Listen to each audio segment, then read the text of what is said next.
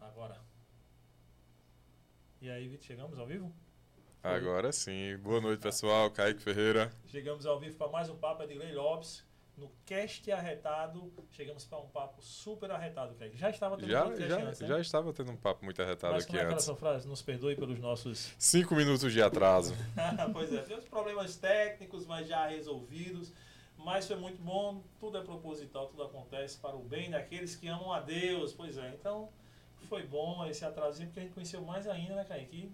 Mais semelhanças, né? a nossa Verdade. Temos uma convidada aqui que sabe o que é psicomotricidade, né? Pois é, quando eu caí, eu sou psicomotricista, ela disse que legal, eu também. Eu achei coincidência assim, mais que, que essa não há providência, né, Kaique?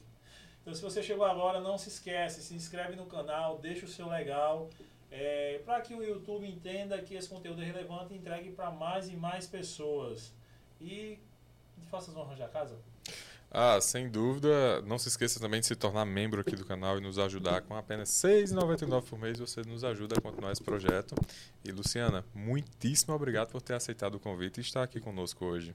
Boa noite, Kaique, Edgley. Estou muito feliz de estar no cast aqui arretado. E eu cheguei aqui e já senti que é algo diferente. Então, eu que me sinto honrada em poder conversar e compartilhar aqui histórias, né? E poder contribuir aqui com a sociedade. Parabéns pelo projeto, viu? Obrigado. Muito obrigado. Vitor disse que não estava saindo minha voz, mas agora está saindo, Vitor, minha voz. Que legal. Então eu estava só dizendo a vocês que teve um pequeno atraso aqui, mas enfim, mas A galera, fez, tudo. a galera fez leitura labial. Edgar. Total, total. E os outros microfones pegaram, ficou só baixo. Ah, agradecer também a presença de Laura, que está aqui conosco hoje. Obrigado, Laura. Tamo Ela junto. que fez toda a ponte aí, todo o caminho. Obrigado demais por, pela indicação, primeiro, e por toda a ponte, Laura. Muito obrigado.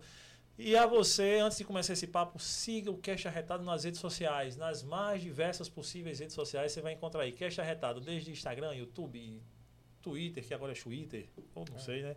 Twitch, enfim, todas elas, e na NV99. Estamos lá, só colocar Cast Arretado que vai nos encontrar. E também, se você quer produzir conteúdo para a internet, como por exemplo podcasts, procura o Estúdio Arretado. Aí ó, você vai encontrar tudo para o seu podcast. E outra, você aqui não vem sentar, gravar e o pessoal lhe entrega um material bruto. Não, você vem, senta, conversa com o seu convidado ou você sozinho e o pessoal já posta, já faz corte, já legenda, já faz tudo para você. Você só tem um trabalho de sentar e conversar, só isso.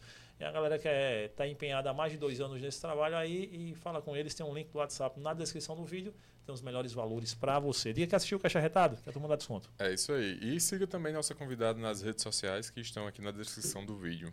Não esqueça de se tornar membro do canal, R$ 6,99. Além de depois de se inscrever, se torna membro, dá aquela moral pra gente. De onde é Luciana? Então, eh, eu sou pernambucana, né? Eh, nasci em Recife e minha história praticamente foi toda lá. Eu tenho hoje 40 anos e morei, minha trajetória de infância, de vida, casamento, família foi toda construída lá. Mas hoje estou residindo em São Paulo. Então, a gente estava conversando aqui antes, né? E como é, é- como é forte essa identidade da gente do Nordeste. E eu estou muito feliz em poder levar isso para fora. E, e, Luciana, se eu poderia resumir assim, é- é, trazendo a parte técnica, né? Que a gente vai conversar mais aqui. Mas eu gosto muito de ser lembrada como uma mulher que dedicou uma vida para a educação, para o cuidado e para servir a sociedade. Eu penso muito que a gente está aqui numa missão e num propósito e eu vou entregar o meu melhor. E eu trago o cuidado e a educação como a maior ferramenta desse processo. Que legal. E é bom porque é um processo transformador, né, Kaique? Sem dúvida. Não, é, é não só de si, mas também de vidas de outras pessoas. A educação transforma, né? Levantar essa bandeira é sempre, é sempre algo que, que, que traz muita dignidade. Como começou, Luciana, esse trabalho, sua formação de base? Conta pra gente um pouquinho da, da vida acadêmica. Vamos lá. É, Eu sempre volto assim para a infância. Para mim, a infância carrega muita coisa, né?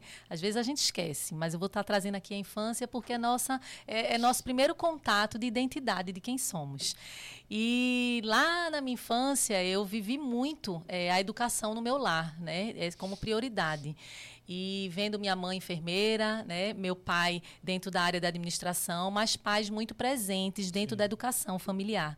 E aquilo me chamava atenção de alguma forma. Então, quando perguntavam o que eu queria ser com oito anos de idade, eu dizia que eu queria ser mãe e professora. Minha mãe é professora também. E, e, foi aí, aí que surgiu tudo, essa minha área acadêmica. É, na minha infância, eu acho que foi cultivado. E aí eu me apropriei disso e segui é, de uma forma muito consciente, eu diria. Né? Muitas vezes a gente não tem essa oportunidade, às vezes a gente não consegue saber o que quer, né? é, pela nossa juventude, mas eu diria que eu, eu seguia mesmo pelo coração. Eu tinha essa sensibilidade e aí fui buscando. Minha primeira formação em educação física, é, como os amigos aqui, né? E a educação física ela abriu um leque. Ela abriu, ela expandiu minha mente, meu corpo, eu diria que meu espírito também, para a, a, educação como um todo. E aí eu construí uma, uma escola de natação, era na minha casa. E eu queria ser mãe, eu já, eu já fui mãe, né, com 22 anos, era o que eu mais queria na vida. Então, fui realizando sonhos ali, um paralelo ao outro. E eu abri uma, uma, um espaço, assim, no, no, no, no, terraço mesmo da minha casa, abri um espaço de psicomotricidade, aí lá tem uma piscina. Então, foram 14 anos de uma história muito bonita é, de natação. E aí eu fui me formando e me especializando como psicomotricista, como neuropedagoga, é, fui me especializando em neurociência, inteligência emocional, desenvolvimento humano e aí vai. É, e eu diria que foi a minha maior escola, porque enquanto eu estava sendo mãe, estava lá educando as minhas filhas, eu estava aprendendo também. Então a gente foi aprendendo juntos, né? Viramos uma referência no Brasil né? A gente, como método que eu desenvolvi, as crianças eram transformadas e aí é, médicos e, e, e outros é, é, profissionais da área chegavam lá e as escolas também diziam o que é que está acontecendo com essa criança, o que é que ela faz aqui, que ela diminuiu medicação, que ela está tirando melhores notas, que ela se relaciona bem e eu comecei a entender que a gente fazia algo diferente. E foi quando a gente começou as parcerias, né? E aí a gente expandiu. Então foram 14 anos. Hoje não mais, é, eu diria que a gente vive estações na vida e foram, foi uma estação linda, mas que foi fechado o ciclo. E a partir daí eu fui para. É, sempre empreendi né, na educação. Eu nunca fiquei num lugar só, eu sou inquieta. Eu sou curiosa. Eu sou, eu gosto de investigar. E aí eu fui para viajar o Brasil e fora para entender como é que eu poderia contribuir na educação. É, era, não era sobre natação, era sobre educação. E aí eu fui buscando é, projetos educacionais, profissionais da área, de ponta, é, sistemas educacionais na Europa, para entender e fui construindo um novo método que a gente vai falar um pouco sobre ele aqui, que hoje ele é pioneiro no Brasil, é único também, é um projeto voltado para o educador. E, e aí eu fui me especializando com a minha inquietude. É, então, hoje, se eu falar aqui para vocês, a gente passaria uma noite aqui para dizer assim: o que é que você faz, Lu? eu diria que eu, eu empreendo. Eu, eu sou uma empreendedora e eu agrego valor na vida das pessoas através da educação. Então, eu faço muita coisa. Né? Palestrante é, também. Isso. Palestrante educacional. Eu gosto de falar assim: olha só, turma, turma é do professor, né? É, empreendedora por missão, professora por paixão e mãe para dar sentido ao tanto de amor que eu tenho no meu coração. Palestrante educacional e líder social, embaixadora da primeira infância do Recife, neuropedagoga, psicomotricista. Ai, falta fôlego, né? Mas olha, é isso. Mas eu me, eu me considero uma pessoa simples que deseja fazer a diferença. Uma curiosidade, Luciana. Uh, tu que trabalha com a educação e é psicomotricista também. Uh, já fez algum trabalho ou já pesquisou alguma coisa sobre uh, o processo de intervenção com a psicomotricidade em relação a transtornos de conduta? No início, né, que a minha psicomotricidade é relacional, como a gente estava conversando, é uma linha da psicomotricidade que trabalha com as emoções e as relações. E quando a gente fala de transtorno, né, quando a gente fala de algum nível de comprometimento, é, eu penso que a psicomotricidade, seja instrumental, seja relacional, ela é uma grandiosíssima ferramenta. Então, nós tínhamos sim, né, a minha formação é relacional e a gente trabalhava é, esse, os transtornos não só da questão de conduta, é, mas para além, e a gente trabalhava a partir dessas relações. Né? Como é? Primeiro eu preciso me relacionar comigo. Quem eu sou? Como eu funciono, o que eu sinto, o que eu gosto, né? Para depois eu conseguir me relacionar com o outro. Então a psicomotricidade ela trazia isso e a gente conseguia sim, né? Até hoje eu estava falando que a gente faz isso com os adultos também, não só com as crianças, e a gente conseguia ajustar. Eu digo que a gente vai ajustando ali é, e respeitando o processo, né? Então, é, eu diria que para além do transtorno de conduta, a gente englobava e abraçava é, as outras vertentes também. Perfeito. Esse plano de intervenção ah, não é só com a criança, né? É com a família inteira. Luciana, e como funciona esse método? Como como começou a, a, a implementação e como está hoje? Vamos lá. É um método, e aí eu vou falar o nome dele, que aí fica simples para todo mundo. Eu gosto do que é simples. É o cuidar do cuidador.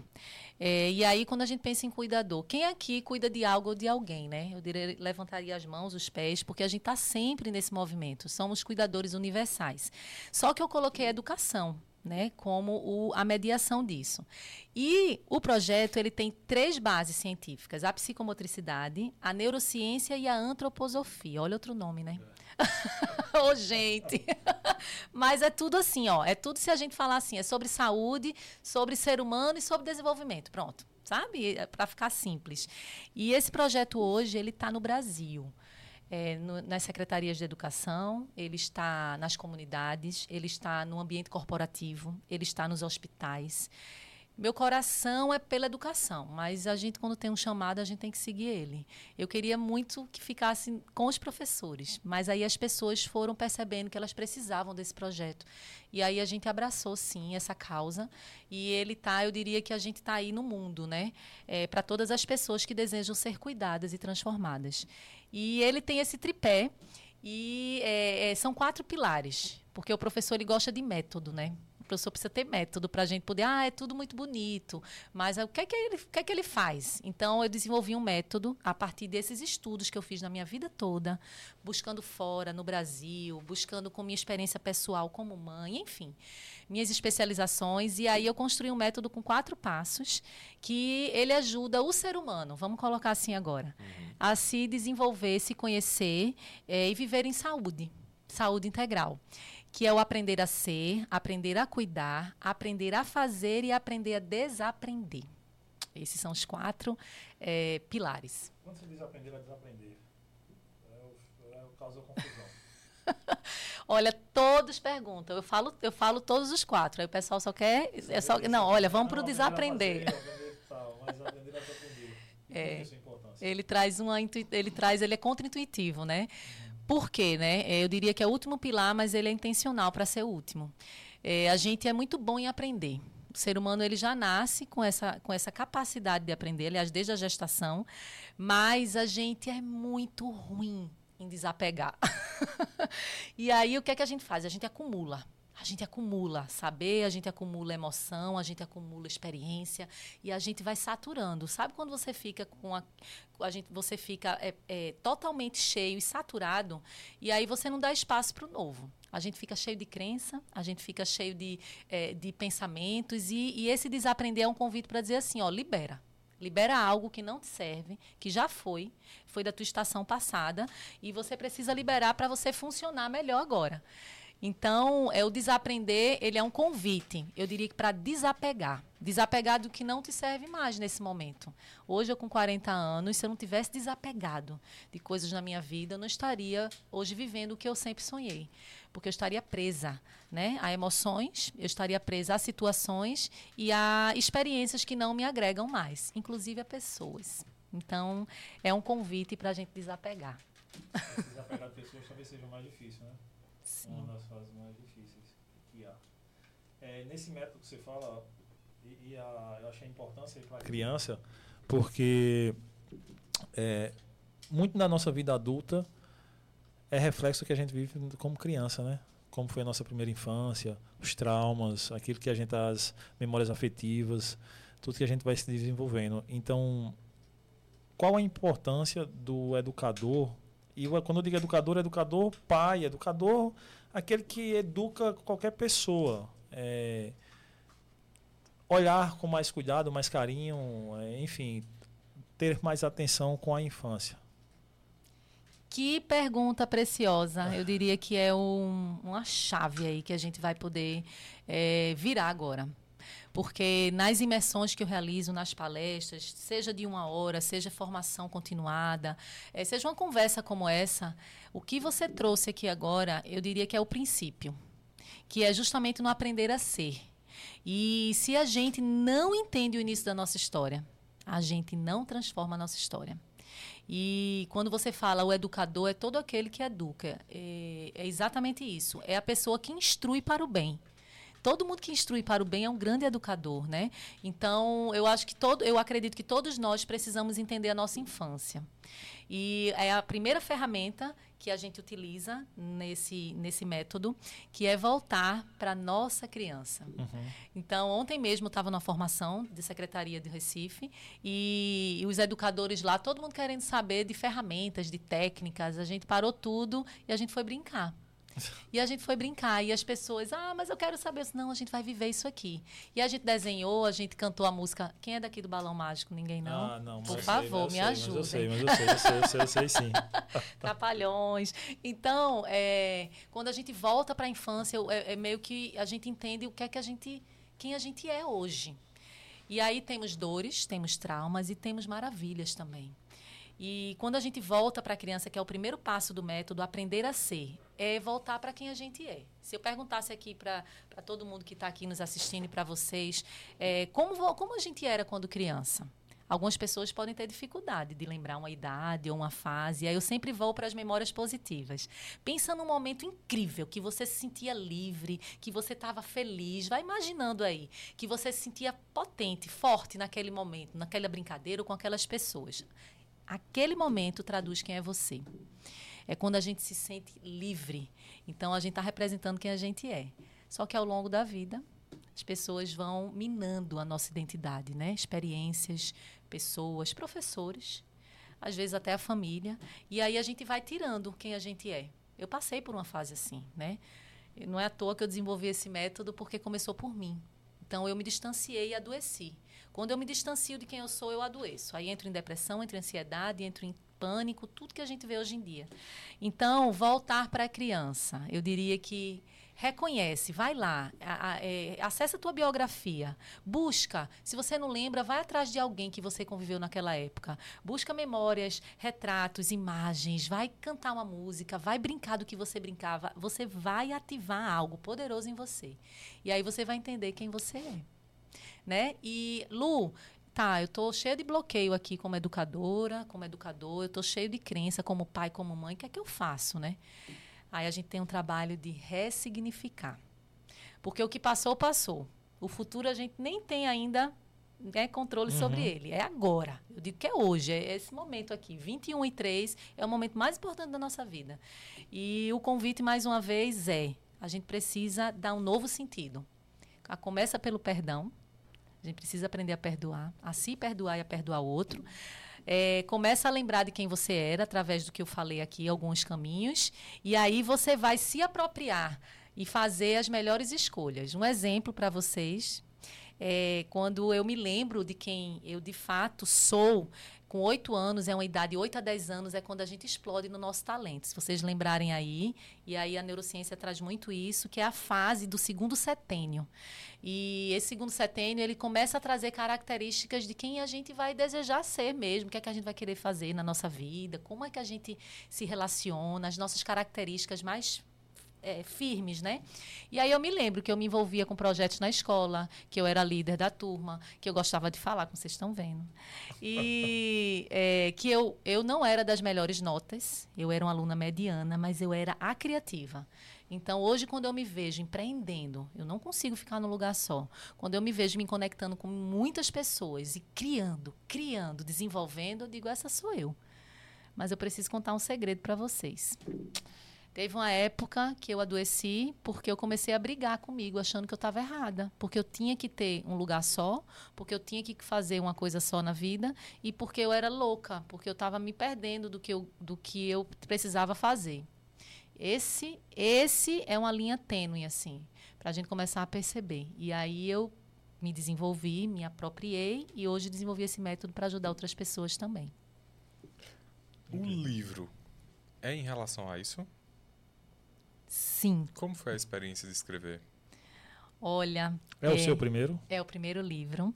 E, e esse livro, né, o Comece por Você, eu trouxe para vocês ah, com muito, muito carinho. Muitíssimo obrigado. Ele é uma continuidade do projeto Cuidar do Cuidador. É, muitas pessoas, né, não conseguiam estar conosco porque eu tenho uma equipe, eu não faço, a gente não faz nada só. É. E, e aí as pessoas, por algum motivo, não conseguiam, né? Sabiam que uma pessoa se transformou, sabiam que uma comunidade se transformou, uma escola se transformou, e diziam, eu quero participar, mas não conseguia. E eu disse assim, eu preciso fazer algo para acessar essas pessoas. Foi aí que surgiu o livro. É, eu estou muito feliz. Hoje eu posso dizer assim, eu, e eu, eu sonhava em dizer isso. Ele está nas livrarias, inclusive aqui. Qual é o nome, Laurinha? Da Meg Shopping. Livraria né? Luiz. Isso, olha aí. E quando eu olhei ele assim na vitrine, a gente tá fechando com outras livrarias no Brasil, eu disse, eu já vi essa cena no meu coração. E aquilo me fez, eu não sabia como ia ser nem quando. E aquilo me fez dizer assim, vai chegar em muitas pessoas nessa mensagem. Então ele é o método aqui. E o nome ele é comece por você, porque a gente eu quis trazer uma linguagem bem bem real. Né, para não botar cuidado, cuidador. Muita gente não entende. Então começa por você, essa é a mensagem. Tudo é por você. Eu só entrego aquilo que eu tô cheia. Enquanto eu quis mudar meu marido, não dava certo. Enquanto eu quis mudar minhas filhas, era a maior briga lá em casa. Enquanto eu queria mudar minha equipe, eu digo, peraí, eu acho que sou eu. Eu acho que a questão é comigo. E aí começa. É sempre por você. É, quando eu me desenvolvo, todo o entorno muda. É assim que a gente funciona e é assim que é natural. Lembrou muito uma música que diz a boca fala aquilo que o coração está cheio. Exato, exato. O, quer mudar o externo, mude o interno, né? Ah, Luciana, a experiência, os relatos, as histórias que você recebe das pessoas que participam, que utilizam esse método, conta um pouquinho dessas experiências. É, tivemos, é, nós temos muitos relatos. Eu vou trazer alguns e os mais recentes, que é o que pulsa agora no meu coração. Fizemos uma imersão, né, Laurinha, agora aqui em João Pessoa. E é, as pessoas que chegaram lá no final do evento, uma hora, gente, foi uma hora de encontro e eu faço vivências, porque esse livro ele é ativacional. Ele não é motivacional. A motivação, a gente que é educador físico sabe que libera ali umas inas, a endorfina, né? A adrenalina, a serotonina, mas depois passa. Dá uma aqui ativação, ativação diária. E aí a gente mantém, a gente mantém o nosso desenvolvimento, nosso crescimento. Então as pessoas chegam, Kaique, falam assim, relatos agora recentes. É, agora eu voltei, agora eu, eu, tô, eu vou recomeçar a minha história. Pessoas que estavam no nível de depressão. E depois de uma hora e pessoas que estavam com medicação e depois de uma hora de vivência ativacional, essas pessoas parece que, a, parece que respiraram. A, a, sensação que me traz é essa. Eu vejo uma pessoa quando chega para mim e quando a gente faz a vivência né, de uma forma respeitosa, ela quando sai, ela, ela se torna, parece ter outra pessoa, parece estar com uma medicação. E outras que saíram de lá também. Eu estou resolvendo minha situação em casa com meu marido, é, minha família, algo que não estava. Então, assim, são pequenos relatos. Uma professora de uma escola, que uma escola estava é, extremamente, isso foi em Recife, extremamente adoecida, é, fisicamente a escola. Uma professora se transformou e ela mudou a atmosfera do lugar. Ela manda foto para mim, todo mundo pintando a escola, as crianças diferentes. Eu digo, gente, isso é poderoso. Só que esses relatos, eles, eles, eles dizem assim, ó, é, é, no Instagram eu recebo direto no inbox, a minha equipe manda para mim. Eu não posso atender todos, mas ele, eu peço, eu preciso disso, na verdade, para entender se a gente está se, se eu estou servindo da melhor forma. E esses relatos, eles eu vejo na minha casa. Porque eu acho que para a gente transformar outros, a gente precisa primeiro começar com a gente, né? E aí eu comecei a olhar a relação com as minhas filhas, meu esposo é, e todo o meu contexto familiar e eu comecei a aplicar e a, a, a, primeira, eu diria que a mais forte transformação foi no meu lar. E, e aí a gente segue. É a mais importante? Sim, sim. É, eu sempre digo assim, é de dentro para fora. Como eu vou chegar aqui com que autoridade moral, eu diria. Essa sou eu, tá? É uhum. É, a forma que eu acredito e penso. E aí eu vou chegar e transformar vidas. Hoje a gente tem aí mais de 5 mil pessoas transformadas no Brasil. É, e a gente está seguindo para Portugal agora. E como é que eu não faço isso em casa? Tem alguma coisa errada. Tem alguma coisa que está fora do lugar. Eu não acreditaria. Eu. Então eu sempre pensei assim, eu estou aqui ajudando, eu tinha 500 famílias na escola de natação. E eu não podia deixar de ser mãe para as minhas filhas, porque eu tinha que atender tantas crianças. Elas olhavam para mim e diziam: "Tá, mamãe, a senhora tá aí, a Xuxa das crianças, né? Xuxa, lembra? É. a Xuxa das crianças e para mim. Aí eu dizia: "Não, eu preciso ser muito coerente com o meu valor. Família, né? É, trabalho. Então é um valor que eu carrego. A família ela precisa ser mesmo para mim a prioridade. E aí natural que a gente se torne inspiração para os outros. Nesse de transformar, e me parece que quando você encontra essas pessoas e elas lhe encontram, eu não sei se é a sensação que eu tenho hoje quando encontro qualquer pessoa, seja educador ou não, que é de nós estamos muito, muito vazios de nós mesmos. E acaba que a gente acaba meio que se perdendo não enxergando e com, por consequência aquilo que nós não enxergamos em nós nós também não conseguimos enxergar no outro muito menos passar para alguém. Seria no caso educar. Muito menos fazer com que crianças é, aprendam a se desenvolver e a também olhar para si olhar para o outro. É meio que por aí que você também vê hoje em dia. Aí quando eu digo hoje em dia é, é, a percepção que eu tenho é que com o passar dos anos por exemplo, nos últimos 10 anos, isso vai piorando. E é onde a gente vai avançando em tecnologia e tornando tudo isso mais acessível a todo mundo. E é, me sempre causa curiosidade, por que a gente está se perdendo cada vez mais, se deprimindo mais? Enfim, essa é a percepção que eu tenho. Não sei se vocês concordam comigo. Mas é isso, cada vez mais, então a gente precisa meio que de choques, como ou e eh, esse conteúdo que você traz e vários outros para poder a gente, caramba, agora eu me encontrei de novo, agora eu vou conseguir despertar. É meio que por aí, você também vê? É, para mim é totalmente por aí. É, a gente tem uma realidade de 86% da nossa população adoecida, em algum nível mental, emocional, físico. E na nova escola, colocando para a educação, nós temos 78% dos educadores adoecidos, pesquisas mais recentes.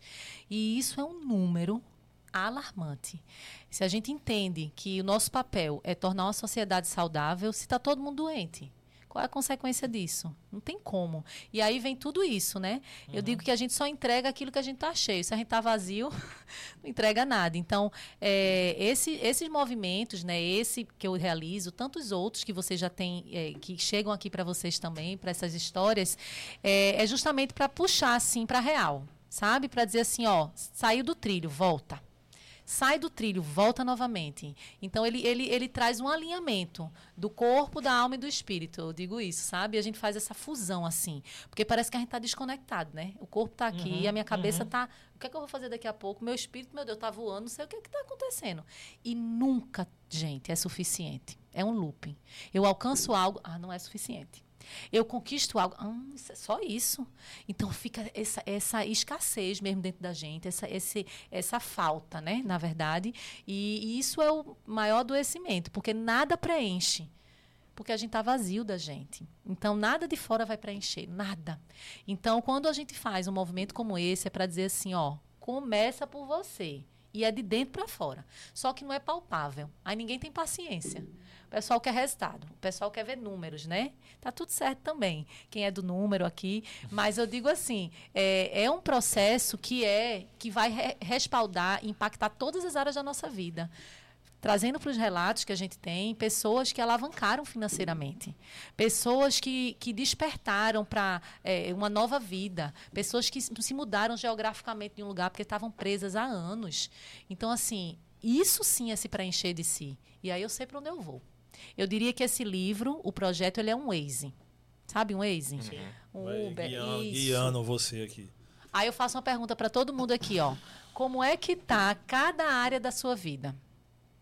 Porque vocês podiam, vocês podem querer saber assim, Lu, e aí, o que, é que a gente faz agora? Que Waze? Qual é o caminho? Tem que saber de onde está. Cada um aqui está de uma forma, fisicamente, começa a olhar para você é, mentalmente, como é que está a sua saúde, como é que você está nos relacionamentos, como é que você está nas finanças. Olha, olha com critério. E aí, quando o meu Waze diz para mim como é que eu estou, aí eu sei para onde eu preciso ir. Só que eu preciso me preencher primeiro. Uhum. E ativa a identidade, ativa uma rotina saudável, né? Que é muito a nossa área. Rotina, é. Rotina. Quando eu falo isso, pessoal, rotina, o pessoal lá de São Paulo, eles acham engraçado, rotina da gente. É, se posiciona no seu lugar certo. Já estou falando o, o caminho, tá? Que é o passo a passo. E muitas vezes a gente quer pegar o lugar que é do outro. Então, assim, um exemplo, eu tenho um lugar e eu preciso me posicionar na minha missão de vida, mas eu quero a missão do outro. Aí começa conflito. Aí você perde tempo, né? E, e aí eu me posiciono no lugar certo, na hora certa e na intensidade certa. E o, outro, o último é o desaprender, né? Então, assim, quando a gente. Esse passo a passo que eu diria é você se preencher de si para você atuar como cidadão de transformação. Eu, eu concordo com o que você está falando tudo. E outro dia, eu conversando com um amigo, é, cada um Cada ser é único e sua história de vida é que lhe faz único. E outro dia, conversando com um amigo, e falávamos sobre um, um, uma coisa em especial. E nisso que a gente estava falando, é, eu dizendo a ele: Não, fiz isso e isso. Aí ele disse: Cara, não, mas é tranquilo, pô. Por exemplo, é, graças a Deus, esse meu amigo, ele é muito bem financeiramente, graças a Deus, trabalha muito bem. Tem uma família que já lhe deu uma grande estrutura é, onde, por exemplo, é um pouco diferente de mim. E, aí não é demérito nem nele, nem em mim por conta disso. E por conta desse caminho de vida, por tudo que a gente percorreu, é, eu sempre me considero, tipo, eu, quando eu converso assim com a política que vem aqui, eu disse, ó, eu conheço essa classe aí porque tipo, eu pego coletiva, não tenho um carro, eu pego um ônibus, eu me enquadro como pobre e sou muito feliz como sou. Trabalho, graças a Deus, e mantenho aquilo que eu imagino por ser é, meu objetivo ah, no momento. E falando com ele, não sei o que, não sei o que, aí disse, não, pô, mas fica tranquilo, pô. Qualquer um é só se organizar, consegue, pô. Disse, não, pô, diz não, porque às vezes parece que a pessoa é incompetente quando você diz isso. E falávamos, tipo, viajar para a Europa. Ele disse, não, pô, mas ó, o filho agora viajei. Mas é só se organizar que você consegue, pô, vai no final do ano. Nem quero, e outro, mas quando você fala assim, parece assim, tipo, caramba, eu não sou organizado. Por um instante vem na sua cabeça, porra, como eu não sou organizado, como eu ainda não fui na Europa, velho. Mas aí eu parei e pensei um segundo depois, mas eu nunca quis ir na Europa. Eu não quero isso para mim. Né? É isso, não, pô, mas quando tu fala assim, e ele é super amigo, então tem toda a liberdade de falar disso, parece até que o problema está na pessoa, né? Tipo, ah, o cara é desorganizado, o cara não.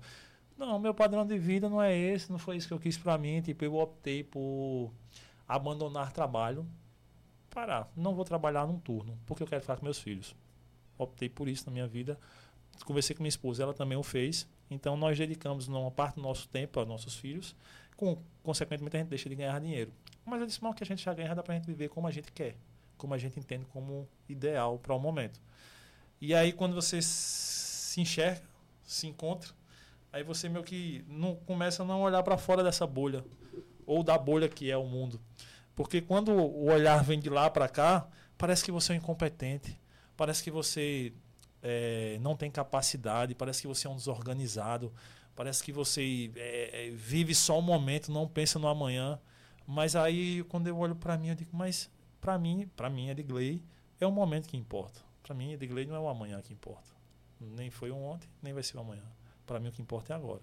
Para mim, é aquilo. O que é que eu vivo com meu filho agora, com minhas filhas? Tenho quatro. Então tenho muito Nossa, tempo para dar para eles. Arrasou, arrasou. então meio que isso. E aí às vezes eu vejo é difícil também seguir com essa linha, porque a todo tempo vem algo mesmo, como eu volto a dizer, mesmo como esse meu amigo me disse, mesmo sem a intenção de machucar, mesmo sem a intenção de lhe botar para baixo. Mas sempre vem algo de fora que faz a gente se perder, de se, nos perdermos na ideia e tentar seguir um padrão. E por que eu disse isso? Porque quando eu vi um vídeo lá no, no seu Instagram, que eu achei maravilhoso, tem ideia de fazer alguma coisa parecida com o que eu vi lá? Que é você contando um pouco da sua trajetória. Você quando criança, o que, é que você imaginava, a casa que você imaginava, Sim. as vidas que você queria impactar, como é que foram as viagens e tudo mais. E eu, eu achei fantástico aquilo. Caramba, que legal, velho. Que, que aquilo que ela foi mentalizando foi acontecendo.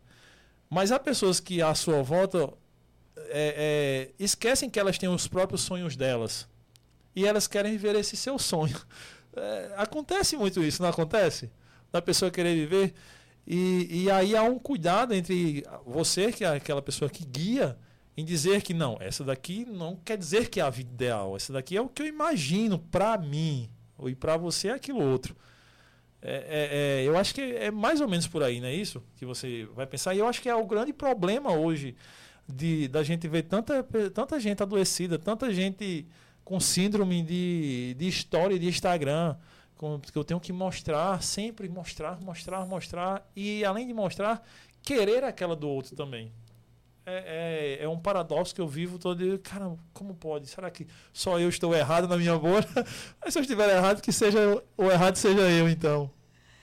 Eu diria assim, ó, queria dizer uma frase assim para todo mundo, pegando todo o gancho aí que você jogou para mim. Aliás, você jogou uma bola e eu vou, eu vou agora cortar.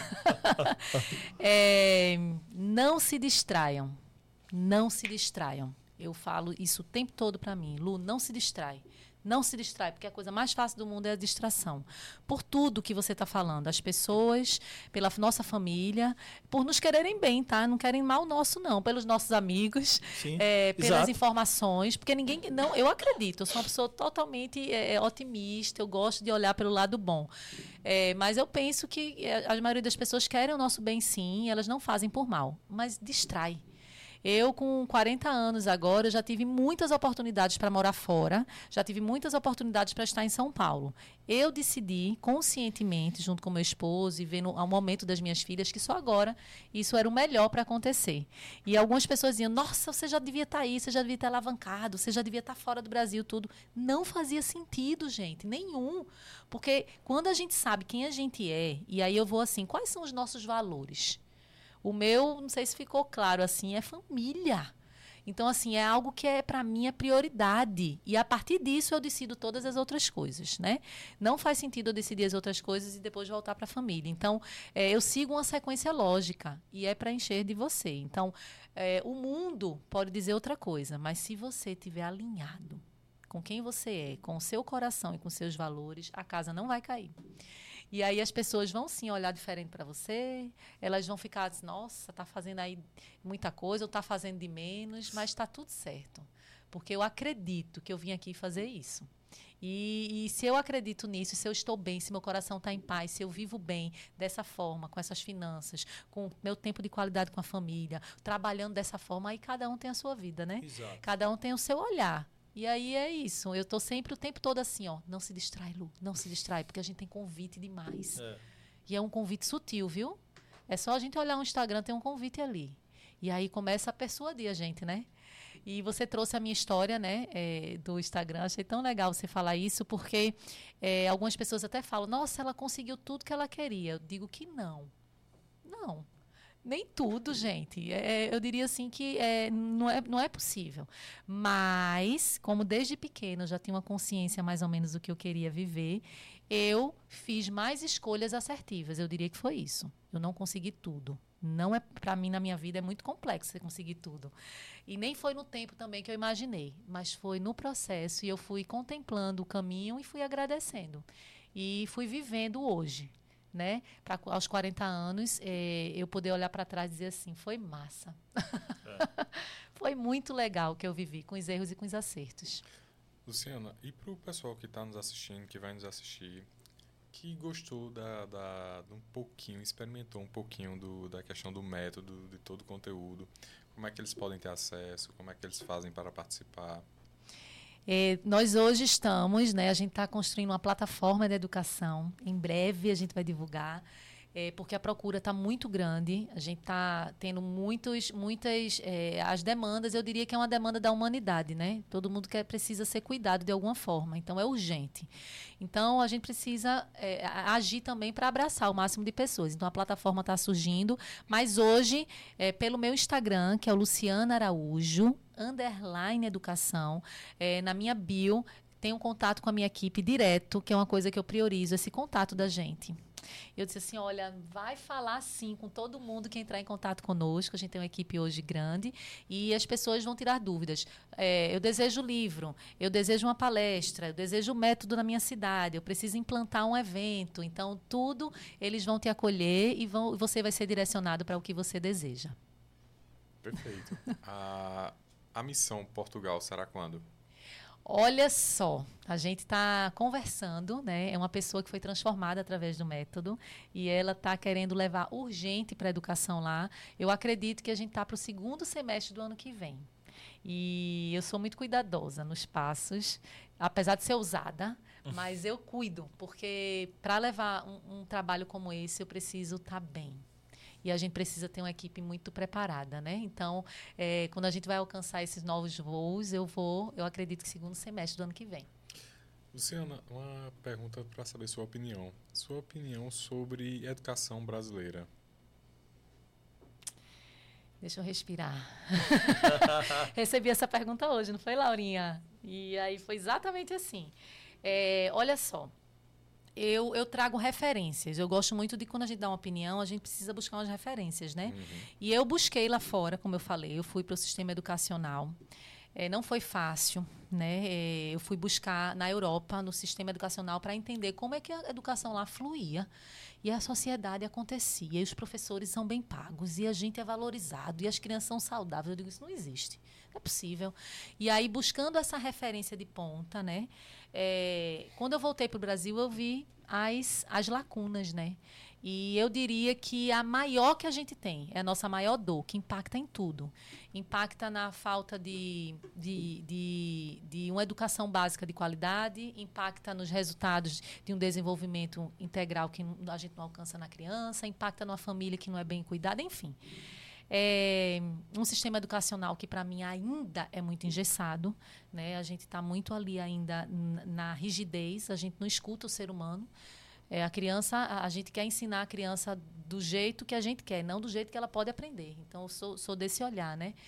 É, e aí eu fui trouxe quando eu vim para cá eu fui ver que a ponta que éramos nós educadores estávamos além de adoecidos totalmente desvalorizados no Japão, né, o imperador ele, ele reverencia o professor. É a maior e melhor profissão de ponta lá. É, na Finlândia, em tantos outros países, e, e é concorrido. Para você ser professor lá, parece que não tem mais vaga, praticamente, de tanto que as pessoas desejam. Aí eu olho para aqui, as pessoas estão correndo, né? É, daqui a pouco acaba a profissão, professor. É. Cada vez mais. Eu digo, gente, o que é que está acontecendo? E acaba professor, e aí? Né? E nenhum, para mim, nenhuma tecnologia substitui, mas é outra conversa. é, então eu digo que assim, é, existe tanto, todo esse sofrimento que a gente vive hoje, é, ele está relacionado à desvalorização desse educador. Porque ele é, para mim, e por tudo que eu vi lá fora, ele é o maior agente de transformação social. É o maior. Então, às vezes, muito mais ele está com os nossos filhos muito mais tempo do que a família, que precisa trabalhar muito para poder dar conta da família. Então, a gente tem uma realidade hoje que a gente não tem um suporte né, familiar, a gente não tem um suporte financeiro e tem que estar tá na escola mesmo. Então, Sim. quem cuida é o professor. E esse professor adoecido, esse professor desvalorizado, dando quatro jornadas de trabalho e sem ter condições nem para ele. Aí eu disse, gente, é isso aí que está tá acabando com nossa educação. Por isso, o método. Foi essa dor que eu senti maior. Eu disse assim, eu quero, preciso transformar a educação. Eu vou começar por quem cuida dela. É, e aí, qual a tua opinião, Rei? Ah, concordo. Eu acho que a forma a curto prazo, ah, vamos fazer um processo de intervenção na educação brasileira, seria justamente iniciar com os professores. A longo prazo seria outras e outras e outras demandas, mas pensando a curto, médio e longo prazo, iniciar com professores, valorização dos professores. Você é, eu às vezes eu acho injusta essa comparação, sabia? É, a gente com a Europa ou com porque eles têm pelo menos quase, sei lá, alguns para mais 500 anos que a gente de idade. Para uma das primeiras universidades do mundo, ela data com mais de, sei lá, mais de 600 anos. Enquanto a gente, como país, a gente tem só. É, é, a gente tem o que? 1.500 anos, mas a nossa é, a universidade mais velha tem 120 anos, 119, 120, uma coisa assim. Como que eu quero dizer com isso? Que hoje, por exemplo, os métodos educacionais que nós utilizamos eram, eram bons para a década de 80, para a década de 90. O que acontece? E aí a minha opinião, sinto-se à vontade para discordar. Tivemos uma grande evolução da década de 90 para cá, o advindo da internet, comunicação como, como um todo. E essa grande evolução até aqui ela fez com que tudo se movesse muito rápido. Só que veja bem, as pessoas não tinham essa capacidade de movimento tão rápido. Ou seja, eu os meus eu tenho 34 anos. Os meus professores hoje seriam qualquer aluno hoje do ensino médio talvez soubesse mais que muitos dos meus professores no meu ensino médio. Você entende onde estou querendo chegar? As pessoas que me alfabetizaram, elas mal sabiam escrever e ler naquelas escolas interior. Em, é, é, porque nós vivemos, é, é, quando muitos dos que nos assistem, nos escutam, às vezes talvez sejam, vivam em capitais, em cidades grandes, mas a maioria da população não está nesses locais. Estão em cidades pequenas. E muitos ali é, é, é, é um, o meio educacional é meio diferente, não tem tanta capacidade, tanta, tanta gente habilitada e capacitada para tal. Dos anos 2000 em diante, foi, foi melhorando, foi mudando, mas ainda passos muito curtos daquilo que a gente deveria estar. Uhum. Mas porque as pessoas também não acompanharam esse ritmo. Nós somos privilegiados, mestrado, doutorado, é, trabalhamos, especialistas e estamos sempre é, envolvendo em núcleos, mas somos muito poucos ainda. E aí é um, um ponto. Por que talvez sejamos muito poucos? Porque, por exemplo, quando eu tive contato, convite no mestrado para lecionar, eu não quis porque a hora aula que pagava na universidade particular aqui era de 18 reais. E eu não ia trabalhar uma hora por 18 reais. Nada contra quem está lá dando aula sim, e trabalhando. Sim. Mas é porque eu tinha é, na minha cabeça aquilo que eu ia trabalhar, desempenhar, eu achava uma, uma imoralidade alguém propor isso a alguém, a um professor, né? Então, talvez por essa é, desmotive mais a pessoa se capacitar. Ah, eu vou fazer vou ralar aqui no mestrado dois anos para aumentar só 3% do salário. É um absurdo uma coisa dessa. Aqueles que querem pagar, aqueles que não querem demitem e contratam um especialista. E é, é, por isso que eu digo a, a, comparação, porque além deles já estarem de muito tempo atrás que a gente, no ensino, no estudo, então, consequentemente, eles têm pessoas mais capa capacitadas há anos atrás. Então, tinha como formar uma geração melhor para estar tá capacitando os outros agora. A gente, eu acho que nós vamos chegar, sim, no nível deles, com pessoas como você, com pessoas e outras pessoas que estão trabalhando e doando a vida para formar aqueles que já estão agora que não tem tamanha formação, porque infelizmente não teve investimento, infelizmente é, não dava para ter esse tipo de formação. Algumas pessoas, o out, os outline, né, aqueles que saem da curva, vão lá buscar como você e tenta passar e formar. E aí, mas eu acredito que na próxima geração teremos uma melhora significante assim como nas outras. Porque, por exemplo, na década de 80 o nível de, alfabeto, de analfabetos era gigantesco. Sim. Hoje o nosso nível de analfabeto funcional é gigantesco ainda, para a gente ver como é que pode isso. A gente tem pessoas fazendo prova de Enem, prova de concurso, prova, mas sem saber o que está lendo ali. Porque esse analfabetismo funcional ficou, as pessoas não, não têm essa capacidade mais. Então eu acho que não, que sim, na próxima geração, porque estão sendo formados agora como pessoas como você, como esse trabalho aqui, estão formando pessoas. Então, essa geração que virá, terá uma, uma melhora significante e assim por diante. Mas eu aí, eu, quando eu disse eu injusto, só isso é só por conta do tempo. Eu acho que eles têm muito mais tempo de, de já de janela, já de estudo, jamais. E óbvio que sim, a valorização também, né? Algo importante que acho que todo mundo tem que, entre aspas, não gosto muito da palavra motivado, mas é isso mesmo, tem que estar motivado a estar lá. Porque parece que é uma, o motivado, assim, hoje em dia se usa muito como uma troca. Né? As pessoas que vão aí motivar, tá, mas é como se fosse muito uma troca. Você vai doar seu tempo e você vai ganhar esse troca. Mas nem sempre é assim, nem sempre esse ciclo funciona dessa forma, né? Eu só pontuo a questão do êxodo, né? Ah, temos muitos profissionais hoje, infelizmente, indo embora do Brasil justamente pela não valorização. Ah, e, e aí vão para esses outros países. E aí a gente pode perder na nossa próxima geração justamente esse, esse, esse não, potencial acho intelectual. Não. Acho que não. Não sei. É muito Lá fora bom. é tão fácil assim? Acho que não é não. Então, é, eu, eu tô amando escutar vocês aqui, vai fervendo a nossa mente, né?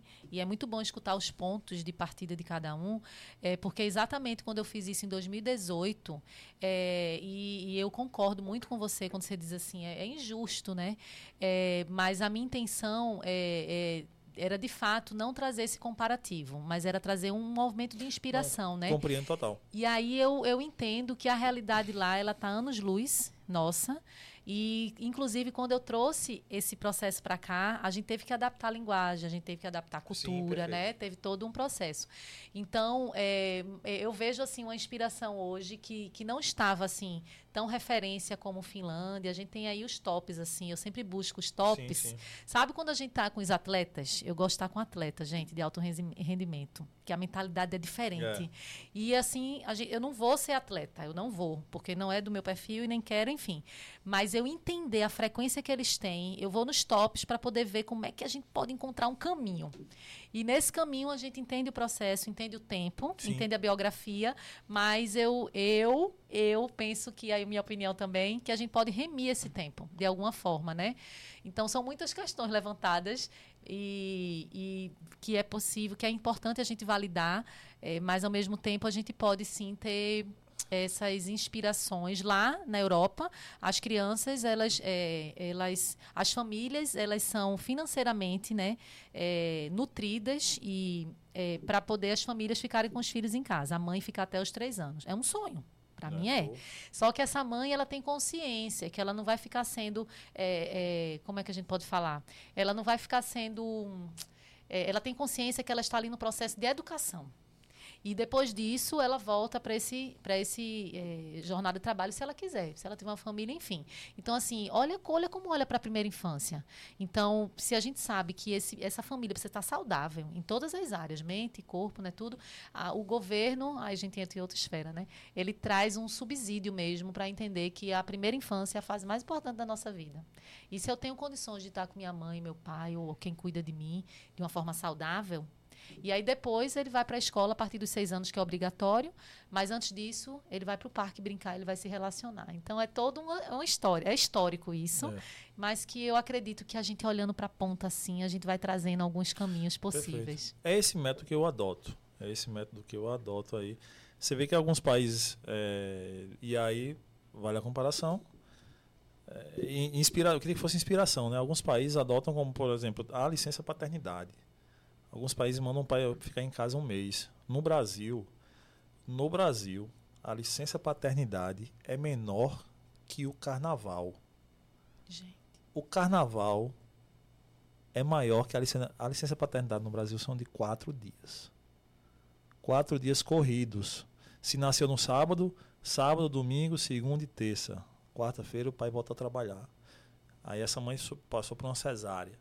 Aí tá aqui e tal, e como é que vai? Nem, cara, então assim, as pessoas querem que mudar a educação, mudar a valorização, mas a gente no Brasil é realmente temos que, que então, mas aí ao longo da a nossa história nós somos muito novos. Do Brasil. Nós somos muito novos. É, é quando fala em educação, eu me preocupo muito com a primeira infância e por isso que eu que eu para mim eu adotei é, dedicar meu tempo a, a essa primeira infância dos meus filhos, porque eu acho que é muito óbvio, é, não tem como a gente fazer aquilo que a gente realmente queria, ter que pagar os boletos.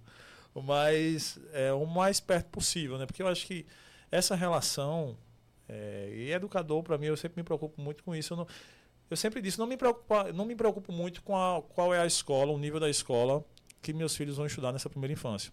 É, é, a partir dos seis anos, não me preocupo muito não.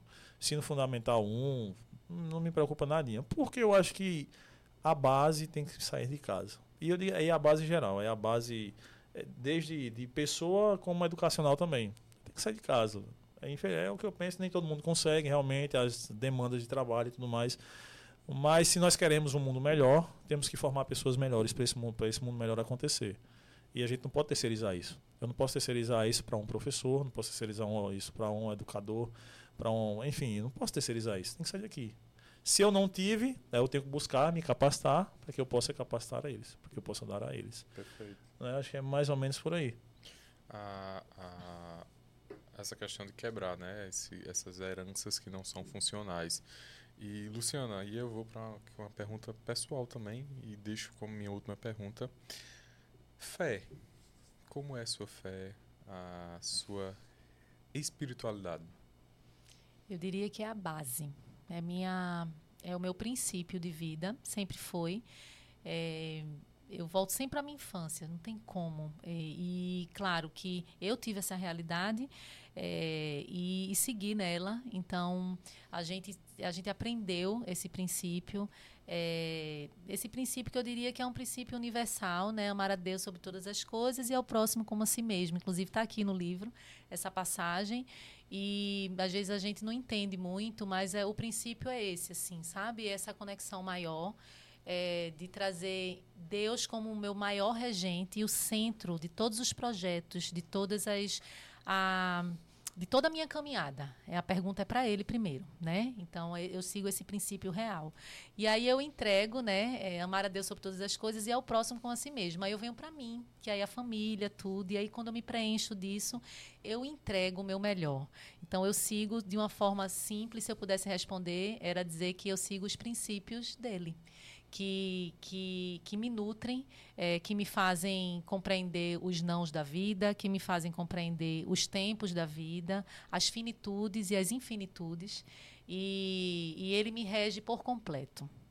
Então, todas as coisas, quando eu, é, é, é eu não pergunto assim, eu vou ter uma reunião, não, pergunto a ele. Eu pergunto a, a, Deus primeiro, como é que vai ser essa reunião, como é que o Senhor quer que seja, o que é que o Senhor quer que feche ou não.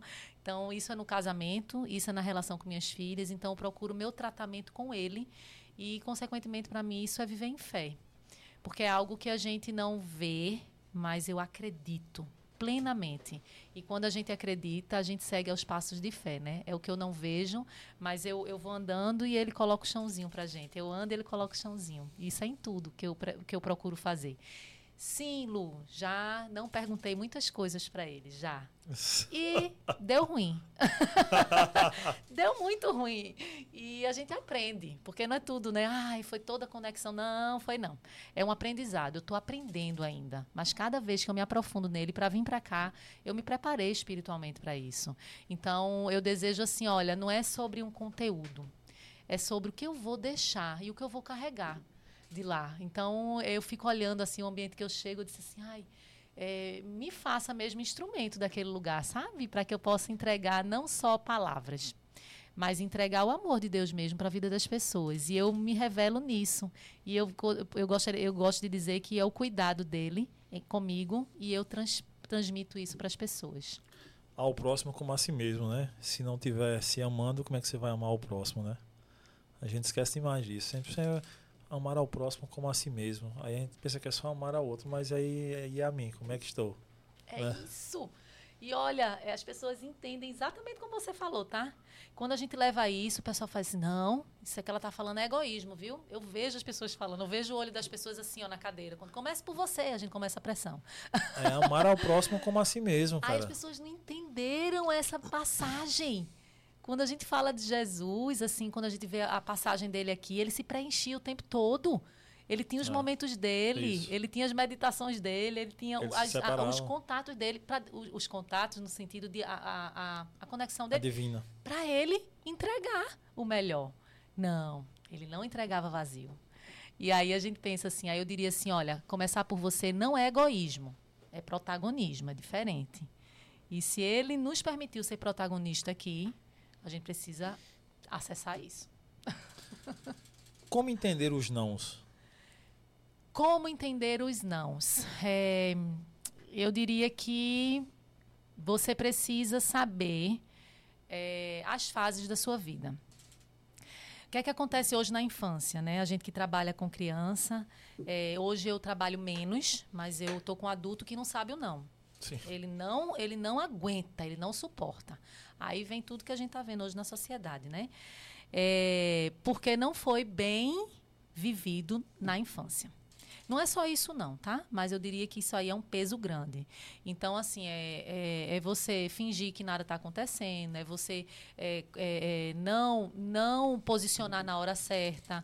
É a gente, quando a criança ela se ela traz alguma coisa, ela está pedindo limite ali. E aí ela, a gente finge que não está vendo, a gente, é, a gente conduz né, de uma forma brincando. Então, quando a gente começa isso lá na base, a gente consegue os nãos. A gente consegue entender os nãos. E, e é você ter a capacidade de se frustrar. E que ninguém quer se frustrar. E aí eu traria a palavra resiliência. é uma coisa leva a outra. Ninguém, ninguém quer perder. E o não, o não, se a gente não entende, O não, às vezes, é a melhor coisa da nossa vida. A gente está pulando uma fogueira com aquele não. E aí a gente fica, não quero perder. O ego vai lá em cima e a, a, a, o sentimento de posse, do apego, porque a gente só quer ter, ter, ter. Aí eu queria trazer uma pirâmidezinha, que é do desenvolvimento pessoal, que é o ser. Pensa numa base de uma pirâmide assim: ser, fazer e ter. Se eu não sei quem eu sou, se eu sei quem eu sou, eu faço bem. E se eu faço bem, eu tenho né? Então é uma sequência lógica e natural.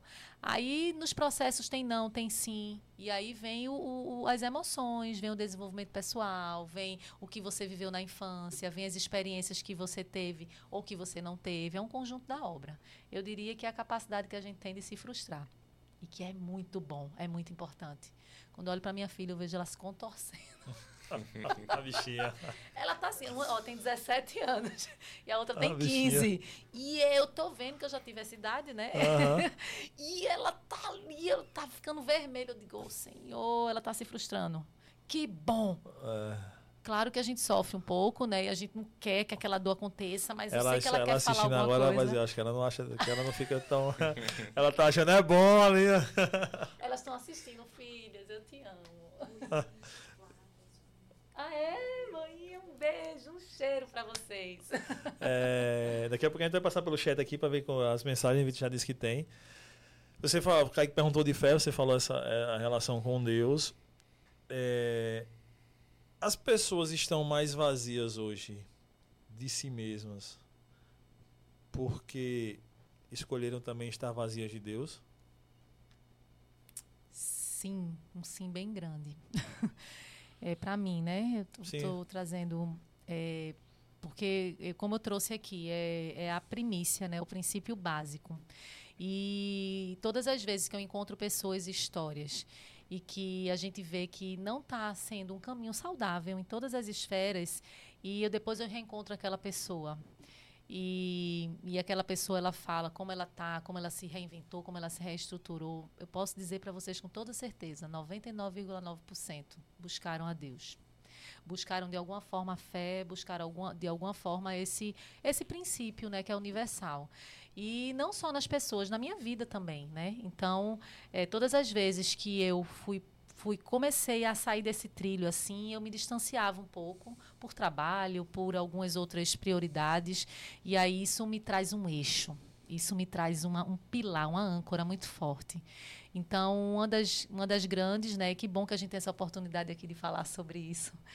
É uma das grandes, inclusive, é, no último capítulo do livro, é exatamente sobre isso. A gente prepara o livro todo para chegar nesse ponto chegar nesse pilar espiritual, e aí eu trago alguns relatos e algumas situações é, que, que me fortaleceram na caminhada da fé. E hoje, se eu vivo o que eu vivo hoje, eu não estou falando de perfeição, longe disso, mas eu vivo uma vida consciente, né? É porque eu busquei a Deus em primeiro lugar. É, quando eu pergunto isso é porque realmente eu também é o, é o que a gente vê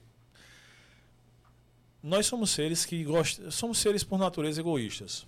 Gostamos sempre de preencher aquilo que a gente deseja, aquilo que a gente quer.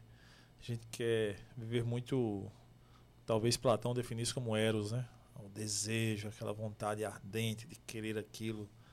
Por exemplo, minhas filhas estão loucas para ganhar bicicleta final de ano, então a vida delas é esse desejo, essa paixão, esse amor pelas bicicletas. E se seguirem certinho, vão ganhar. É, mas assim que ganhar, daqui um mês depois já vão querer outra coisa, né? É normal isso. Acontece. Porque vai se esvaziando. Muitas vezes a gente até, eu, pelo que eu percebo, e falo de mim também, às vezes a gente tenta buscar Deus no momento de aperreio, alguma coisa do tipo, mas a gente se esvazia logo. E a gente sempre reclama ah, tem um vazio em mim, tem um vazio. A gente sempre, cara, é, é algo que falta ser preenchido e com isso também a gente vai perdendo a identidade. E acreditando ou não, crendo ou não, é, seja a crença que for, mas sempre vai existir algo que só pode ser preenchido, por pelo Altíssimo, por Deus, seja lá, lá a crença que for, enfim, mas tem que ser preenchido por algo divino. Porque parece que é isso que nos amarra né? É isso que, que nos faz abrir os olhos, que parece que tira uma venda e nos mostram o caminho. Acho que é, acho que é instintivo isso, né? Eu acho que o amar a Deus e buscar a Deus é instintivo. Mas muitas vezes a gente, talvez se, se perdendo, a gente perca esse instinto também, né? E tem que ser guiado. E aí, guiado com cuidado. Também acho que, acho que você prepara bem para chegar nesse último capítulo, porque para que a gente também não, não se frustre e não queira se afastar de vez desse Deus. Também tem uma pequena, um pequena linhazinha né, entre elas. Quando, por exemplo, a gente fala, tal, prega Deus, e tem uma passagem que às vezes a gente ah, talvez não interprete como essa outra que a gente você citou do é, é amar o próximo como a si mesmo, a gente esquece, a gente só pensa no próximo, mas esquece o si mesmo. É que é tudo coopera para o bem daquele que ama a Deus. Assim como eu disse lá no início. Por exemplo, quando a gente começou o podcast, deu problema num cabo que a gente tinha acabado de resolver aqui numa câmera. E demorou uns 15 minutos, mas Vitor conseguiu lá, consertou, tá tudo tranquilo. Mas tudo coopera para o bem daquele que ama a Deus. Se a gente tivesse começado o podcast e a câmera tivesse estado ok ali, vai dizer, tudo de bom coopera para aquele que ama a Deus. Mas quando a gente começou, a câmera parou ali, o cabo parou. Tudo de que às vezes pode ser não seja tão bom, mas também coopera para o bem daquele que ama a Deus. Fez com que Vitor, em cinco minutos, ele se virasse nos 30 ali e arrumasse uma solução. E ele arrumou, né? Ou seja, se porventura vier acontecer outro problema desse tipo, ele já está mais preparado para tal. Então, acho que quando a gente meio que pega e tenta meio que entender como é que funcionam as coisas, tudo, tudo vai cooperar. Mesmo aquilo que acontece de bom na sua vida, ou aquilo que não é tão bom, aquilo que você não planejou. Como, por exemplo, quando aquela história que eu vi, aquela linha do tempo da sua vida, eu tenho certeza que não foi naquela ordem que aconteceram as coisas na sua vida. Naquela, entre aspas, perfeição daquele vídeo tiveram muitos momentos na sua vida, talvez que lhe abalaram, fizeram com que você botasse o pé do lado, você talvez deu até vontade de. Eu vou por outro caminho, que esse caminho aqui não, não vai valer a pena. É, e para a pessoa do, do, outro lado, ela não pode compreender que só existiu esse caminho de perfeição. Ela também tem que entender que, e eu acho que você prepara bem a pessoa para isso, que entender que, olha, não é bem assim. Às vezes acontece isso, mas para lhe fortalecer. Você tem que seguir. A resiliência que você falou, tem que seguir. Tem que continuar. As pedrinhas, os obstáculos, os buracos, mas você vai ter que ir passando. Aí você vai cair dentro de um buraco desse. Você não vai saltar todo buraco, você vai cair em alguns. Mas é seguindo a resiliência. Acho que é por aí, mais ou menos. É sim, como eu estou aprendendo aqui com vocês e vai passando um filme na cabeça, porque é, a gente passa por tudo isso na vida, cada um aqui carrega uma história, forte, potente. Só nós quatro aqui, né? Imagina se a gente sentasse para conversar dos nossos desafios da Sim. vida. E, e existe uma única diferença. É a gente, é a forma que eu acredito e vivo, tá? É estar com Deus e estar sem Ele. Essa, para mim, é a única diferença é, de, de poder viver dessa forma, com um olhar é, de amor, com um olhar de perdão, com um olhar de entendimento e compreensão. É, a gente estava falando um pouco antes né, dessa eternidade. A gente trouxe essa palavra. Eu me lembro agora porque é, eu escutei muito na minha infância que nós somos seres espirituais vivendo uma, uma experiência material. E aí tudo que eu faço aqui, é, tudo que eu desejo fazer é pensando no que é eterno mesmo. Porque se eu pensar nessa matéria, né, é tudo muito efêmero, é tudo desejo de criança. A criança ela está nessa fase do querer mesmo, do impulso. Eu quero, eu quero. A gente está ali só para ajustar e mostrar outros outros caminhos.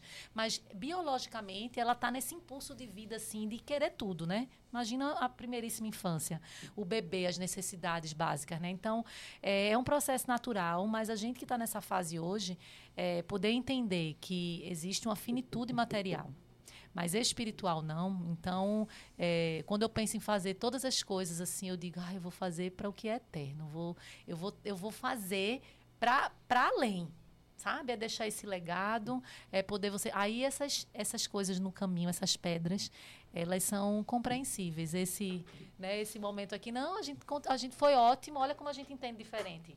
Porque a gente conseguiu ficar mais tempo junto conversando, né? Sim. A gente teve, resolveu e, e sabe que pode acontecer, então a gente vai olhando com o olhar de Deus. Não é com o nosso olhar humano. Eu acho que essa é a grande diferença. E a gente vive mais leve, a gente vive mais feliz e com saúde. É. Tem uma frase que eu gosto muito que é eu não tenho uma alma, eu sou uma alma, eu tenho um corpo. O, exato. É, Santo Agostinho, para mim que sou católico, né? Santo Agostinho, para quem não é Agostinho só, é mais grande teólogo, o maior que da, da, da cristão, teólogo. É, Santo Agostinho ele deu uma festa de aniversário, três dias de festa. Conta que nesses três dias de festa, ele. Uma festa bem animada, três dias de festa. Santo Agostinho ele gostava de festa animada, mas aí já era na conversão dele já. ele já tinha se convertido. E nessas, nesses três dias de festa, ele propôs aos convidados que discutissem o que era a eternidade. Coisa meio o nível dos caras, né? Convidados. E, e passaram esses três dias discutindo o que era a eternidade. E não chegaram a um consenso até que a mãe dele, é, Santa Mônica, vai passando e Santa Mônica solta. Eternidade és tu, ó Trindade. Aí Santo Agostinho, opa, tá, já pegou de tacada. O quê? O que é que ele quis dizer? O que é que ela queria dizer com isso? A eternidade é Deus. Então, se nós cremos em Deus, se nós vivemos conectados a esse Deus, nós já estamos na eternidade.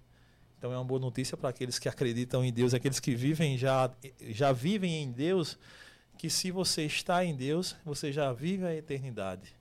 Então, quando parar aqui, é só continuar.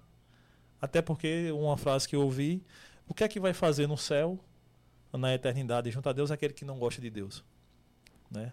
Então é meio que foi algum santo que disse, não vou recordar aqui ó, o direito autoral dele aqui, mas, mas autor desconhecido. É, foi, foi algum santo aí né, que disse. Mas eu acho que é isso. É você. Eu sempre coloco. Eu já vivo a eternidade. Eu já vivo. Tento, eu acredito, eu tento viver em Deus. A partir daí, já a minha eternidade já começou. Então, aquilo que tu falou lá no início, antes de começar, que é tipo, você pensa tão longo prazo que você já pensa na eternidade. E eu já é, até acrescento, eu já estou nessa eternidade. Preciso agora só não me desvencilhar disso que eu acredito, desse Deus que eu acredito, porque senão eu vou me desvencilhar também dessa eternidade. E por aí vai. Por isso que é, é, tudo que a gente falou aqui, eu acho de fundamental importância. E como você traz, eu gostei muito do conteúdo que você passa no seu Instagram, muito, muito, muito, muito mesmo, porque faz a gente se conectar e pensar um pouquinho mais, fazer refletir, faz tentar se aproximar de si mesmo e, consequentemente, de Deus também. E eu não tinha visto nenhum vídeo assim, você falando especificamente de Deus, mas eu senti nos vídeos, eu senti meio que isso nos vídeos com a galera. Disse, cara, não tem como você motivar ninguém, tem como você entrar na alma de ninguém se você não tiver assim, estiver conectado ao, ao divino, né?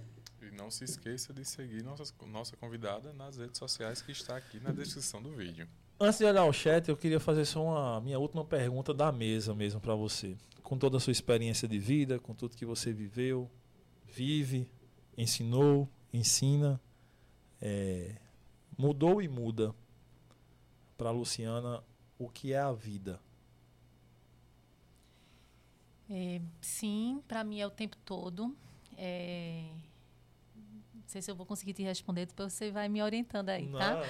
Mas é uma impermanência mesmo, porque a gente está o tempo todo em, em profunda transformação e, e eu busco isso. Eu, quando eu falo que eu sou inquieta, eu não sou inquieta e uma curiosa só do que está acontecendo e do que eu vou buscar de melhor pro, né, no mundo, referências da ponta, das, mas eu digo que é para mim mesmo. Eu sou tão inquieta numa vida é, que, que eu me sinto às vezes paralisada. Parece que está tudo. Eu digo assim, quando está tudo muito bem, a gente está até algo errado. Assim. A gente, é como se a gente não tivesse saindo do lugar. A minha percepção é essa. E eu acredito que a gente precisa estar tá nessa constante transformação de vida, né?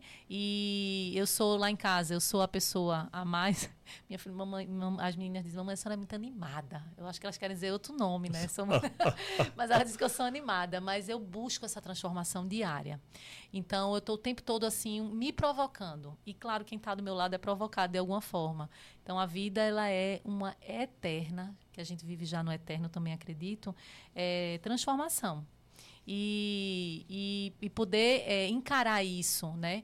É, eu, eu, busco isso todo dia. Quando eu disse, olha, Lu, não tá legal ainda esse sentimento aqui, essa emoção, a gente precisa ajustar isso. Aí eu vou buscar com aquela ordem, né, que eu falei aqui. E então a vida para mim é, é uma eterna transformação, mas eu aprendi nos meus, no meu auge dos 40 anos de idade, né? Sou a mais velha aqui da mesa, ok. Mas eu vou lhe contar que você, da mesa aqui, você é a mais nova, viu? É, eu acho que aparentemente, é. sem dúvida. É, olha aqui, quem vem de desterro com aquele solzinho lá, Com essa carcassinha aqui, que parece ter 50 anos, mas De jeito tá nenhum. bem melhor que a gente, não é não, E- Gaí? Sem dúvida. E, e aí, eu me perdi agora, gente. Eu tava falando. Não, da vida é uma eterna transformação. É, não, falei que é da busca, né? Sim, então, eu sim, tô o sim. tempo todo buscando e, e me incomoda quando a gente tá paralisado de alguma forma, né? Então, no meu auge dos 40 anos, eu estava falando que é, eu entendo que não precisa também ficar atropelando essa transformação, porque às vezes eu queria transformar rápido demais, tudo e a todos e a mim, começando por mim. Ai, mas eu aprendi a respirar mais, eu diria, e a respeitar o meu processo de transformação. É isso. Perfeito. Respondi, não. Respondeu, respondeu e eu peguei muita coisa dessa sua resposta aí. é, só para para ficar até para a galera mesmo e, e depois a gente até postar para a galera entender. Quer dizer que vai vir uma plataforma de educação? Sim. Quem estiver esperando esse conteúdo, a grosso modo, a, a mais bem, mais distribuído para que todo mundo possa acessar, vai vir. Já tem mais ou menos ideia de data, de alguma coisa do tipo? É, 2024, é, algumas pessoas desejam, na verdade, a gente está construindo, né? A equipe de São Paulo é, tem feito isso. A gente já fez um trabalho aí gigante na educação e às vezes a gente se perde, né? Então tem conteúdos que já estão já gravados por mim e por outros profissionais também, tutorias que eu ministro, né, online e presencial, imersões que eu realizo. Então esse material ele vai estar nessa plataforma e claro a gente vai trazer aí novidades e vai trazer é, esse cuidado a- é, pelas telas. Eu, que- eu, eu desejo que esse seja o grande diferencial. As pessoas se sintam assim próximas, sabe? E que elas entendam que é possível sim a gente utilizar uma plataforma como essa para um nível de trabalho que a gente acredita, que é transformar vidas, né? Às vezes a gente pensa que não, mas vai ser uma ferramenta aí poderosa Para ano que vem. É, eu inicialmente, né, desejei fazer para os educadores, mas a- o chamado é outro. e aí vão ser para os os educadores universais, eu diria, para quem desejar instruir para o bem, mas primeiro instruir a si mesmo. Perfeito. Deixa eu passar aqui no, no chat aqui. João, Nil Silvan, Luciana é show, Flávia Araújo, Luciana Educação, você é surreal, Cláudia Delgado, projeto maravilhoso, sensacional, transformando vidas. É, Luiz dos Santos, parabéns mais uma vez. Flávia Araújo, é, seu Luiz, bem-vindo. Luiz dos Santos, a entrevista do lançamento do livro em João foi maravilhosa. Estamos juntos, tia Lu, sempre dando show. É, um abraço, Flávia. Flávia, Flávia, ó. Aí estamos conversando aqui, o sócio mandou aqui, opa. É, Nilson mandou uma pergunta aqui. É, Nilson Vieira. É, rapaz, e aí eu vou saber essas palavras, mas o Waldorf, o- me perdoem aí minha pronúncia aí, Waldorf, Terra Preta, Terarte, Escola da Ponte, é, Elementar e Escola Pública, elas contribuíram no seu método? Olha só, Nilcivan, Nilcivan é meu esposo, gente. Ah, Silva, grande Silva. Um abraço. Capitão do Exército Brasileiro. Beijo, amor. É, ele é um meu grande patrocinador também, né, de incentivo. E tudo que ele falou aí, Escola da Ponta em Portugal, é, Pedagogia Waldorf, Hum, é, as escolas que eu estive como gestora e hoje o Terra Preta lá é, em São Paulo e tantas outras. Eu mergulhei no sistema educacional indígena também, eu não falei, né? Fui lá em busca da nossa base, assim, aprender com eles. Então, foram muitas histórias e todas elas estão, sim, nesse método. É, como eu falei, né? Tudo que eu vivi até hoje, desde a minha infância, na verdade, foi repertório para eu desenvolver isso que a gente está conversando aqui. E, e não é assim de uma hora para outra. Então, cada lugar que eu fui, e, e eu sigo o coração, gente. Eu- vamos aprender sobre o sistema educacional indígena. Eu levei a família toda, a gente mergulhou. Minhas filhas não gostaram, mas tudo bem. Hoje me agradecem, né, filhas? É, ele foi comigo também e tantas outras escolas que eu gerenciei ge- e geri como gestora, projetos que a gente tirou do papel, enfim. É, um, é uma caminhada aí e eles foram pilares, sim, para esse nível de método que hoje a gente tem aqui, né? Através desses quatro pilares. Então, são estudos científicos com práticas aplicadas. É, a gente é, é, é, fez a fusão para que isso pudesse acontecer. Como foi lá no- no- com os indígenas? Como foi o método educacional deles? Olha só, eu queria entender, eu gosto da base, vocês já perceberam. Aham. né? Eu vou para o início da história. E poder estar lá com eles, né? A gente ficou num. é, acho que foi é, é, meu Deus, eu acho que foi aqui em João Pessoa. Foi Não. sim, não foi não.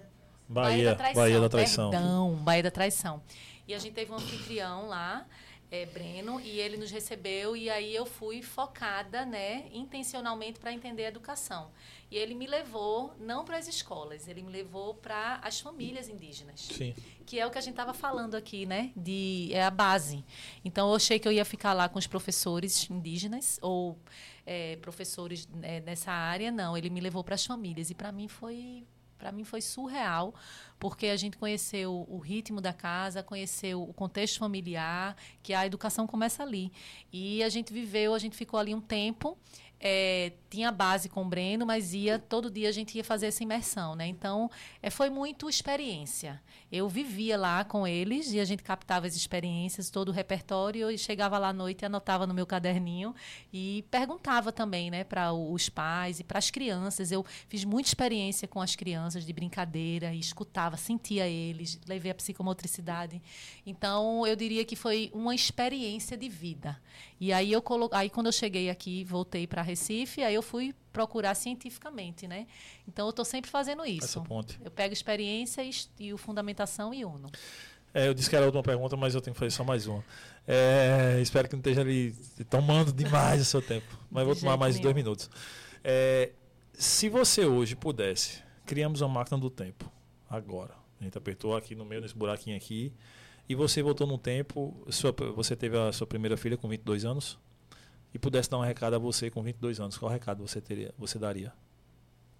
Pode pensar. Eu tomar água aqui, tô brincando. Não, tô brincando. Olha só. é, e deixa eu pensar. Eu sempre faço a pergunta para os educadores, você me pegou, hein? Eu sempre digo assim: se a criança que viesse te visitar, se a criança que você foi um dia viesse te visitar hoje, será que ela se reconheceria? E aí você fez isso comigo agora, eu sempre faço com os outros, né? É, eu diria para ela, e hoje com meus 40 anos, eu diria que ela precisava confiar mais nela, no coração dela e no que ela sentia. É, genuinamente, porque aos 22 anos, no meu caso, eu, eu senti muita interferência externa. E hoje eu vejo, olhando para trás, que se eu tivesse seguido verdadeiramente, eu não teria perdido tanto tempo. Mas eu entendo que faz parte da história. E eu diria assim: confie mais em você. Confie mais no que já está, o que você já carrega. E aí você não perderia tanto tempo. Mas também tenho mais aí, eu agradeceria. Sou grata, porque foi o que foi possível, né, naquela época. É isso. A cada época, suas responsabilidades, seus afazeres e seus detalhes, né? Luciano, obrigado. Espero que tenha curtido o papo. Eu amei. É, aprendi muito. Vou assistir novamente para aprender mais ainda. É, e já fica aqui o, o- o convite para outros papos e dizer que a casa é sua, ao que precisar, estamos à disposição. É, Laura, bichinha, bateu ali. Tá bem, né, Laurinha? Tá bem, Laura? É, muito obrigado, obrigado, Laura, também, por essa ponte. Obrigado por, por tudo aí, por ter seguir a gente e, e nos confiar essa missão de trocar uma ideia com, com o Luciano aqui. Obrigado demais. Deu tudo certo, casamos a agenda e, enfim, deu tudo, tudo conspirou pra, para o bem. Muitíssimo Né, obrigado, Luciano. Muitíssimo obrigado, Laura. Muitíssimo obrigado também ao pessoal que estava com a gente aqui a todo momento e que vai nos assistir também. Muitíssimo obrigado. Você que está no Spotify, Deezer, que escutou esse papo, vem no YouTube, se inscreve no canal, dá aquela moral, nos ajuda, porque assim você faz com que o canal fique cresça ainda mais e que a gente nos motiva a estar mais aqui. Quem chegou agora, fique sabendo, nós somos o Cash Arretado, papos todas terças e quintas, comigo e Kaique aqui na mesa. Todas, a cada 15 dias, na segunda-feira, temos nossa querida Alice com os doces fit e arretada, ela trazendo vários tipos de doce aí para vocês. E também é, na quarta-feira, Marília, influenciadora, está aqui sempre conversando com a mulher arretada, fazendo a quarta das arretadas a cada 15 dias também. Na sexta-feira temos Júlia Lemos falando sobre opiniões políticas. E Kaique sempre trazendo nas sextas-feiras um livro, no Clube do Livro, ele dizendo, dando sua opinião. E em breve, muito breve, muito breve mesmo, será confie, é, comece por você, É, né, dú- sem dúvida. Com Comece por você, vai estar no Clube do Livro, né? Sem dúvida. Pois é. Obrigado a todos vocês. Ela vai assinar aqui. Vai, antes da gente acabar, ela vai aqui autografar pra gente aqui, né? Antes da gente gravar. É. Antes da gente acabar. Luciana, mais uma vez, muito obrigado. Muito obrigado mesmo. Deus abençoe sua missão. Eu agradeço demais a vocês. Eu cheguei aqui, gente, eu vi algo diferente, eu senti. E eu queria parabenizar e dizer assim, ó, continuem. Isso aqui carrega algo poderoso e vocês transbordam isso e eu me senti em casa. É, parabéns. Para mim foi uma honra estar aqui. Agradecer a todo mundo que está nos assistindo, a família, amigos e pessoas que nos seguem. E vamos multiplicar o que a gente acredita. Vamos seguir o que já está dentro da gente, né? Um cheiro para vocês. Cuidem-se e sejam cada vez mais felizes. Amém. Obrigado. Tamo junto, galera. Brigadão. E Valeu. até a próxima. Sexta-feira agora, no Labirinto do Cérebro, de Paulo Neamaia. Muito bom. Recomendo. Valeu.